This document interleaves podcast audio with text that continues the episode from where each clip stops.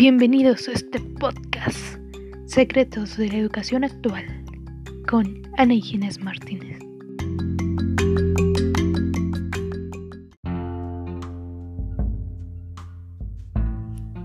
Hola, muy buenos días. Sean ustedes bienvenidos a otro capítulo más de este podcast. El día de hoy hablaremos sobre la educación educativa hoy, primer capítulo del libro La aventura de innovar, el cambio en la escuela de Jaume Karnovic Cebarroja. Así que sin más que decir, comencemos. En los últimos años hemos presentado cambios muy drásticos, como lo fue la pandemia. Lo está haciendo el avance de la tecnología, los cambios climáticos, etc por lo que es evidente que las escuelas tienen que repensar su sentido para que los seres humanos podamos recibir un aprendizaje sólido que nos permita afrontar críticamente cada uno de estos cambios tan acelerados. En ese sentido, enseñar requiere nuevos significados para entender mejor la realidad y lograr una adaptación pertinente. Es por ello que Gartner ha desarrollado un informe, el cual es mejor conocido como Informe de los cuatro pilares básicos de la educación, los cuales son aprender a conocer, aprender a ser, aprender a hacer y aprender a convivir, todo para el logro de una educación integral.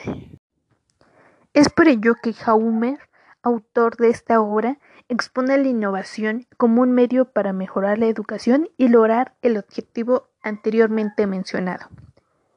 Pero, para aclarecer esto, definiremos qué es innovación y no confundirla con el término de reforma, como muchos de nosotros lo hemos hecho. Bueno, la innovación es un proceso que se adquiere por medio de las experiencias personales vividas durante las prácticas, cuyo objetivo es convertir a las escuelas en lugares más democráticos, atractivos e estimulantes, para de esta forma facilitar el conocimiento. Por otro lado, las reformas no son ni el talismán mágico para resolver todos los problemas educativos, pero tampoco son la causa de todos los males y fracasos de la enseñanza.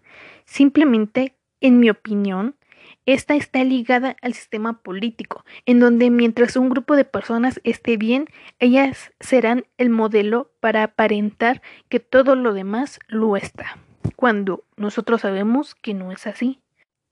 Sin embargo, a muchos de nosotros nos cuesta expresarlo o darlo a conocer ante los demás. Peter Oji señala que en los últimos tiempos ha habido tres momentos de la reforma educativa. El primero, suponía hacer lo mismo pero más. El segundo, hacer lo mismo pero mejor. Y el tercero, restaurar y diseñar el sistema educativo. Pero si realmente nos ponemos a reflexionar esta situación, básicamente todo está orientado a hacer lo mismo, solo que con otras palabras. Por eso es que sus proyectos son más fáciles y rápidos de realizar. Ahora bien, para formar una escuela se requiere de mucho tiempo para modificar prácticas y actitudes incrustadas en procesos ideológicos y culturales no emergen como un plato de comida precocida, con solo calentarla durante 15 minutos, sino a partir de la cocción a fuego lento de una serie de ingredientes. Así, la innovación va penetrando como un goteo, suave pero persistente de golpeo. Es por ello que las innovaciones se centran más en el proceso que en el producto, y no como la reforma. La reforma siempre ha tenido gran peso en la educación. Un claro ejemplo es la situación por la que actualmente estamos atravesando, ya que como todos conocemos debido a la pandemia se tuvieron que realizar la suspensión de clases y continuar con la modalidad a distancia. El problema es que esta decisión fue tomada en muy poco tiempo, sin tomar en cuenta los diversos contextos que existen en nuestro país y la gran desigualdad. De esta forma, quienes tengan las oportunidades económicas para poder continuar con sus estudios lo harán. Y los que no, ¿qué pasa con ellos? Ya sabemos que es innovación, pero ¿quiénes inician con estas? Los que deben iniciar este proceso son los maestros que parten desde abajo, debido a que tienen más oportunidades de éxito y continuidad que los que emanan desde arriba, ya que ellos son los que conocen mejor el territorio en donde se requiere emplear tal cambio. Continuamente el gobierno es quien debe de dotar de recursos, materiales y demás para que estos cambios se puedan realizar. Bienvenidos a este podcast Secretos de la Educación Actual con Ana Inés Martínez. Hola, muy buenos días.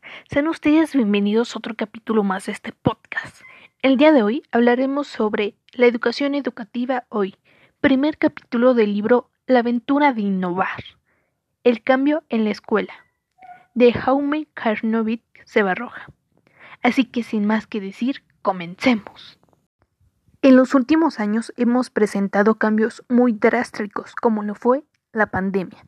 Lo está haciendo el avance de la tecnología, los cambios climáticos, etc.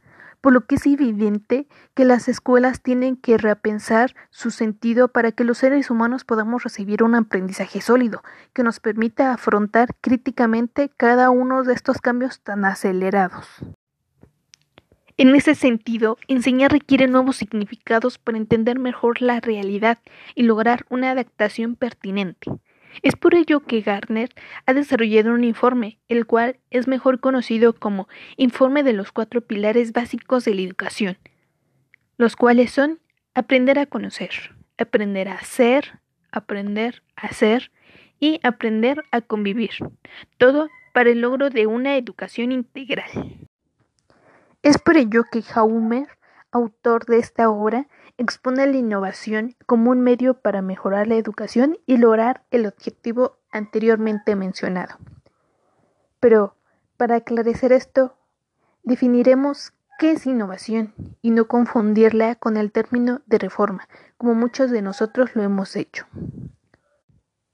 Bueno, la innovación es un proceso que se adquiere por medio de las experiencias personales vividas durante las prácticas, cuyo objetivo es convertir a las escuelas en lugares más democráticos, atractivos e estimulantes, para de esta forma facilitar el conocimiento. Por otro lado, las reformas no son ni el talismán mágico para resolver todos los problemas educativos, pero tampoco son la causa de todos los males y fracasos de la enseñanza. Simplemente, en mi opinión, esta está ligada al sistema político, en donde mientras un grupo de personas esté bien, ellas serán el modelo para aparentar que todo lo demás lo está, cuando nosotros sabemos que no es así. Sin embargo, a muchos de nosotros nos cuesta expresarlo o darlo a conocer ante los demás. Peter Oji señala que en los últimos tiempos ha habido tres momentos de la reforma educativa. El primero, suponía hacer lo mismo pero más. El segundo, hacer lo mismo pero mejor. Y el tercero, restaurar y diseñar el sistema educativo.